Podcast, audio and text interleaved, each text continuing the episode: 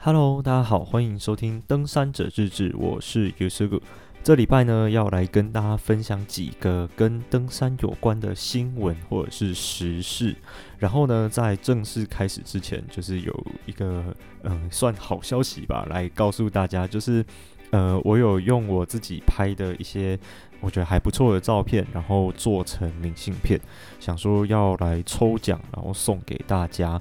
啊。那要怎么抽奖呢？就是可以到那个我的 Instagram IG，然后追踪我，啊，追踪完之后呢，在今天这一个就是 EP 二十登山新闻的这个贴文底下留言说，嗯，你最近去爬过哪一座山，或者是哦，你接下来可能想要去哪里，这样子跟我分享，然后只要这样子这样子留言就可以了，然后我会在下礼拜四下礼拜四的时候抽出八位。对，八个蛮幸运的听众啊，我会就是在那个明信片上面写一些呃，可能祝福的话，或者是有点像是就是留言留个言这样子啊，我再把它寄去给大家，这样就是呃给大家的一个小回馈，因为就觉得说嗯。有常常在那边拖更啊，然后也又不更新啊，有时候又有做的内容又有点随便，我自己觉得啦，对，所以就是、回馈给大家，然后让大家比较有一点参与感的感觉，对，就是会送给大家明信片，所以要记得去就是到我的 IG 的今天这一篇这一个 Podcast EP 二十的贴文底下留言，对，然后我会从留言的观众里面抽出八个。来送出我的明信片。那如果不足八个，就有来留言的那几个，凭就是在继续抽这样子。所以有的人可能会收到两张之类的。对，因为现在其实人还有在收听我的的 p a c k a g e 的人好像还不多，可能就两百个左右吧。对，两三百个左右。所以嗯，中奖几率应该算蛮高的。对，所以欢迎大家来踊跃的留言。然后呢，我的 IG 的账号在整个节目的说明栏里面有，在今天这一集的说明栏里面也会有，就是我会再放一次给大家，这样，所以有兴趣的话都可以到我的 IG 来跟我分享一些你觉得有趣的登山的事情啊，然后或者是呃对于我的节目有什么想法，都可以到我的 IG 来跟我说。对，希望我们的节目继续壮大下去。嗯，好，然后呢，就是前面这个就是那个小小福利给大家的一个小回馈，我们今天就开始今天的。正题主题就是登跟登山相关的新闻，不知道大家最近这几天或者是这两周在那个各大登山社团，像什么登山讯息通报站、登山借问站、靠北登山大小事，上面有没有看到很多很多的贴文，都是在讲说合欢山那边的车子都在乱停，对，就是停到整个。嗯，山山路整个都塞住，然后红线也是停得乱七八糟，把整条路都塞得水泄不通。那大家不知道有知不知道是为什么那么多人想要在这时候上山？答案就是就是因为玉山杜鹃现在在盛开。其实呃四月初那时候我跑去林明做调查的时候，就有看到玉山杜鹃开的。还蛮多的了，就是大概四五成左右。然后那时候我们有一个学长，就是前几集不知道哪一集里面内容出现过的那个我们研究室的学长，他以前有一阵子对杜山玉山杜鹃还蛮有研究的。他就说今年玉山杜鹃开的还不错，然后呃整个时辰来说是提早的，就是因为玉山杜鹃它要开花的话，好像是。它会有一个冷积现象，就是很冷的冷，然后累积的积，累积到呃一定的冷，有一定的冷之后呢，它就会有一种嗯，我我现在在冷，然后等适合的温度开始之后呢，我就会呃开始启动我的开花机制，所以就是冷到一定的时间点，那开始以温度渐渐升高之后，它就会觉得哦，是时候该来开花了，然后它就开始准备要开花。对，然后那今年就是上一个冬天，它我们冷的那个时程其实还蛮正常的，就不会说，呃，一下冷，然后中间有一两个礼拜的时间是比较温度比较高的，然后后来又来一个霸王级寒流，更冷这样子，对，这样子就会打乱玉山杜鹃的开花时辰。那上一个冬天，嗯、冷的时间还蛮正常的，就是冷冷冷冷冷，然后再慢慢变热这样。我我在猜啦，有可能是因为这样子的原因，所以玉山杜鹃今年就。开得特别好，对，就是嗯，整个气候来说是对它比较正常的，所以就是它刚好符合它开花的习性。只是嗯，有一点比较奇怪的，就是变成说它整个提早了时辰来开花，代表说可能以前是二月的时候，它才觉得哦，这个温度变暖的差不多了，是时候来开花了。那今年可能就是整个提早了快要将近一个月的左右的时间。让他觉得这个温度够暖，然后可以让他来启动开花程序。所以不知道会不会是因为全球暖化的影响，这个是其实是一个蛮有趣可以去讨论的地方。不过呃，大部分人可能不会想这么多。对，其实我也没有想到这么多。这些有一些是我学长跟我讲的，只是我不知道我有没有记对，就是不知道有没有跟大家说说，应该是没有啦。对，就是大概是这个样子。然后嗯，玉山杜鹃我稍微介绍一下好了。玉山杜鹃它就是。呃，小乔木或者是灌木，它其实最高可以长到三公尺多，然后它的树枝很壮，小枝上呢常常会有呃褐色的毛，就是褐色的绒毛。那这些毛其实它蛮快就会脱落，就是跟南湖杜鹃不太一样。南湖杜鹃它长得跟玉山杜鹃其实蛮像的，然后也有一些分类学家在觉得说，嗯，其实它们会不会其实就是同一种，只是一个毛比较容易掉，一个毛比较不容易掉而已，就是这个还没有分得很。很清楚，然后可能后面也会有后续的研究之类的。总之呢，玉山杜鹃它，呃，叶背来说，大部分还看到会是比较绿色的。然后在四月中，然后五月到五月左右吧，就是会开花。那它就是一大片一大片粉白到有点淡红色、粉红色的那个花啊，还蛮漂亮的。它就会呃点缀整个高山的那种。大地的那种感觉，然后就是很漂亮，这样一朵一朵一朵一朵，很像小云一样，一一朵一朵的云在地上展开的感觉。然后呢，果实它是圆柱形的硕果，然后它的种子真的是超级小。我们系上有一个老师，他就是专门做。呃，杜鹃花的研究，他就是要复育一些杜鹃花，像什么呃卓生杜鹃啊，然后或者是乌来杜鹃、玉山杜鹃、南湖大山杜鹃之类的，他都有在做研究。然后之前他同学在挑那个杜鹃花的种子，哦，那个种子真的是超级小一个的，然后啊，就是真的是很难看到啊，要把它分得很仔细是很困难，那个手要很巧，这个我就做不来，对啊。然后呢，呃，它的果实大概就是七到九月间成熟，而且，嗯，里面会有非常非常多的种子，就是它每一个种子都很小。大家如果有兴趣的话，嗯，哦国家公园里面好像不能采啦，不过国家公园外面好像没有规定说玉山杜鹃不能采，不过还是不要乱攀折花木比较好。对，就是让玉山杜鹃它的种子可以在野外，呃，自然的扩散出去。然后就是有更多的玉山杜鹃族群成长起来，这样子，对啊，像我们做实验是有申请采集证，然后才去采，然后那个玉山杜鹃种子真的是很难发，就是怎么怎么种，然后都种不太活，所以嗯，一般人应该也没有办法把它种活吧，就让它在野外好好的长。那这样我们每一年都会有很漂亮的玉山杜鹃可以看，然后好像也不是，就是就算气候正常的话。像这种嗯、开花植物，它其实也有分丰年跟欠年，就是它可能会隔个五年，或者是我不太确定玉山杜鹃是隔几年，就是可能会隔个五年或十年之类的，它就会有一次大爆发，然后开得满山遍野。啊，再来就会有几年的欠年，就是那几年可能都开得不太好。这个跟它有一种有一个呃学科叫物候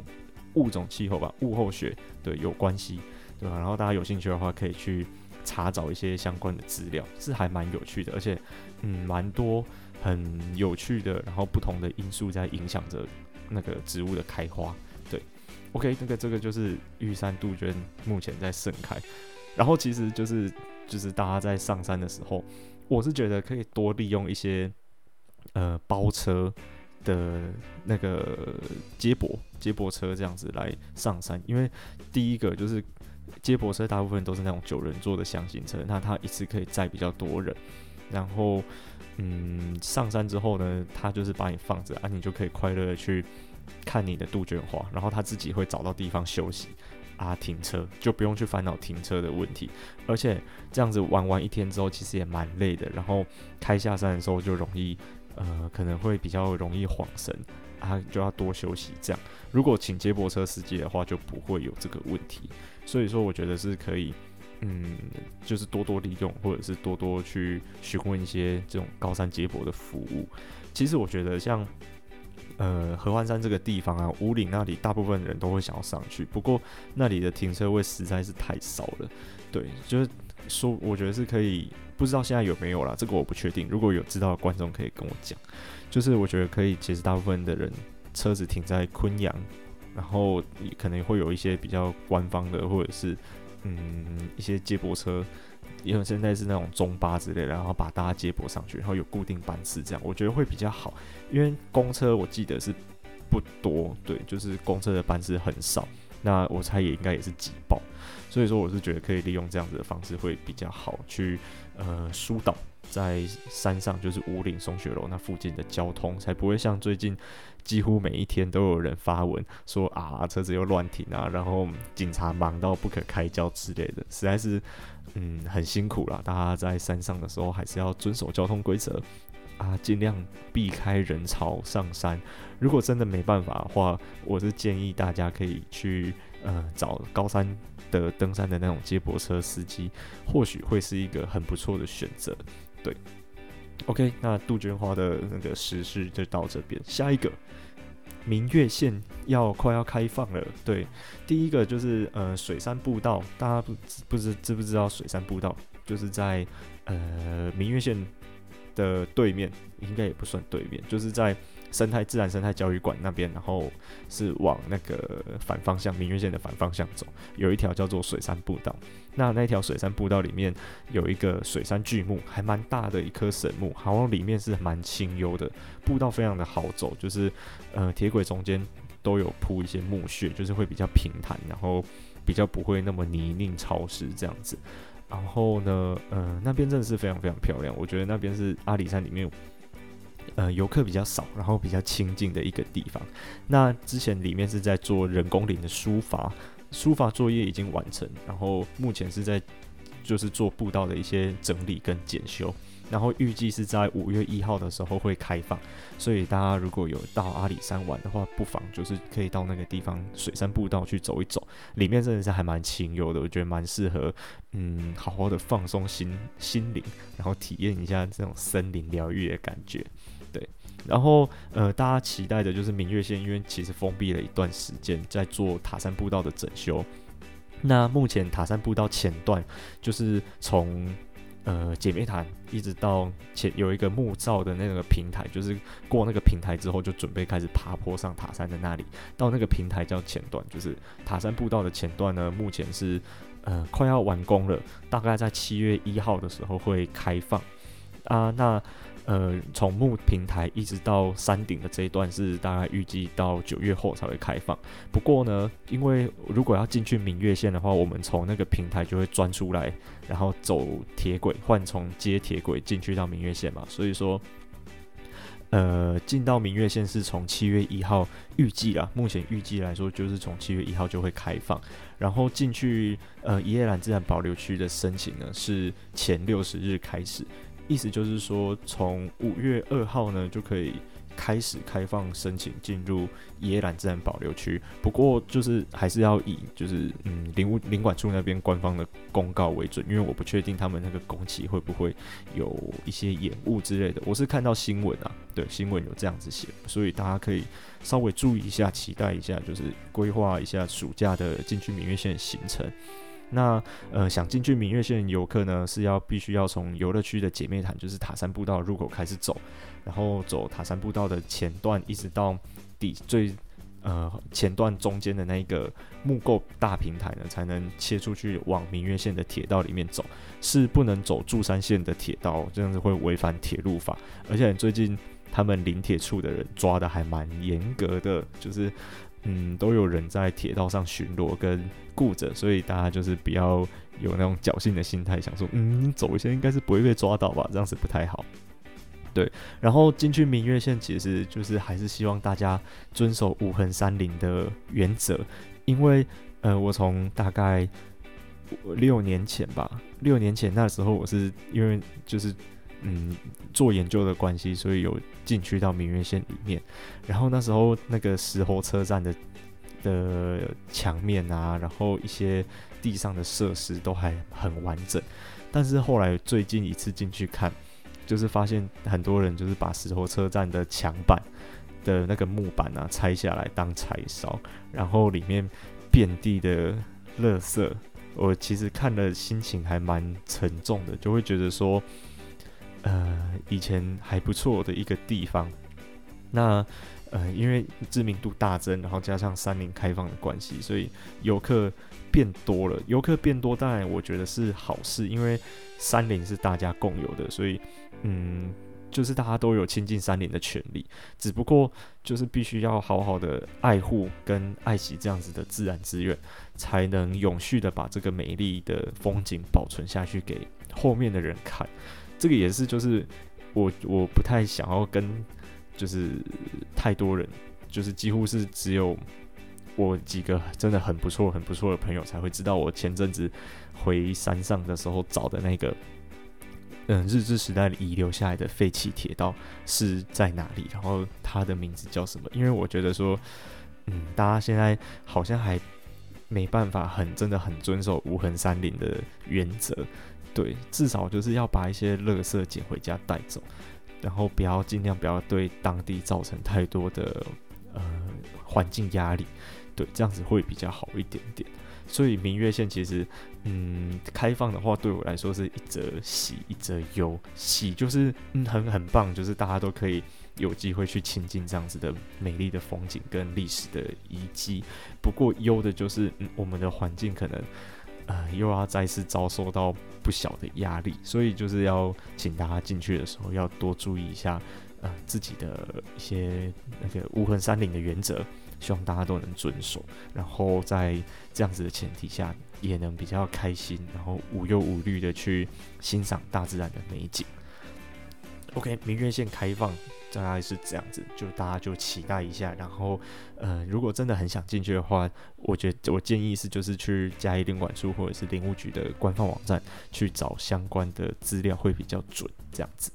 ，OK。然后再来下一个是吕宗汉阿果，对，那个登顶。安纳普纳峰是这样念吗？安纳普纳峰应该是这样啦，对，应该是这样念。就是呢，台湾登山家之前跟张元子他们两个，就是吕宗汉跟张元子他们两个登山家呢，大大前辈啊，就是很厉害的人，他们有去登顶 K two，不过因为气候或者是一些其他的因素，所以没有成功。那呃，其中吕宗汉呢，他前阵子他就是又到尼泊尔那边，然后四月十六号的时候，他是用无氧。攀登的方式呢，成功登顶海拔八千零九十一公尺的世界第十高峰安纳普纳峰。对，是台湾登山界的第一个人，对，第一人登上这个呃安纳普纳峰。然后呢，他之前就是吕宗焕呢，他之前就有用很多次都是以无氧攀登的方式登顶海拔八千公尺以上的高峰，真的非常非常的厉害。对，然后他这一次登顶安纳普纳峰呢，也是。也尝试了两次，就是从第四营重新出发了两次，才成功登顶，就是这个高峰这样子。对，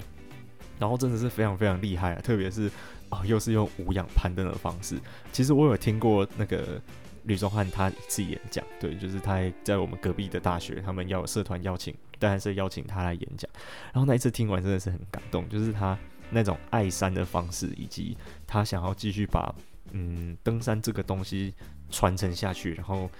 呃有一个很很大的那个教育的目标在的那种心情，我是非常非常的佩服。对，那我是嗯没有像他有这么伟大的能力可以去带人，不过我也是希望就是说，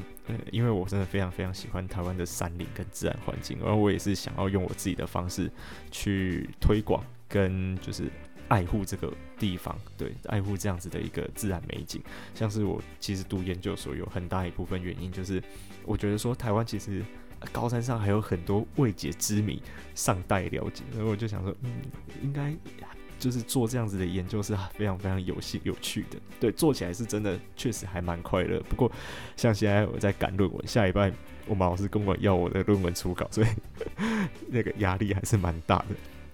对啊，就是希望大家就是可以用自己的方式去爱护台湾的山林，跟把它呃的美丽让这个世界的人看见，我觉得是很棒的一件事情，而且心里会非常的踏实跟满足。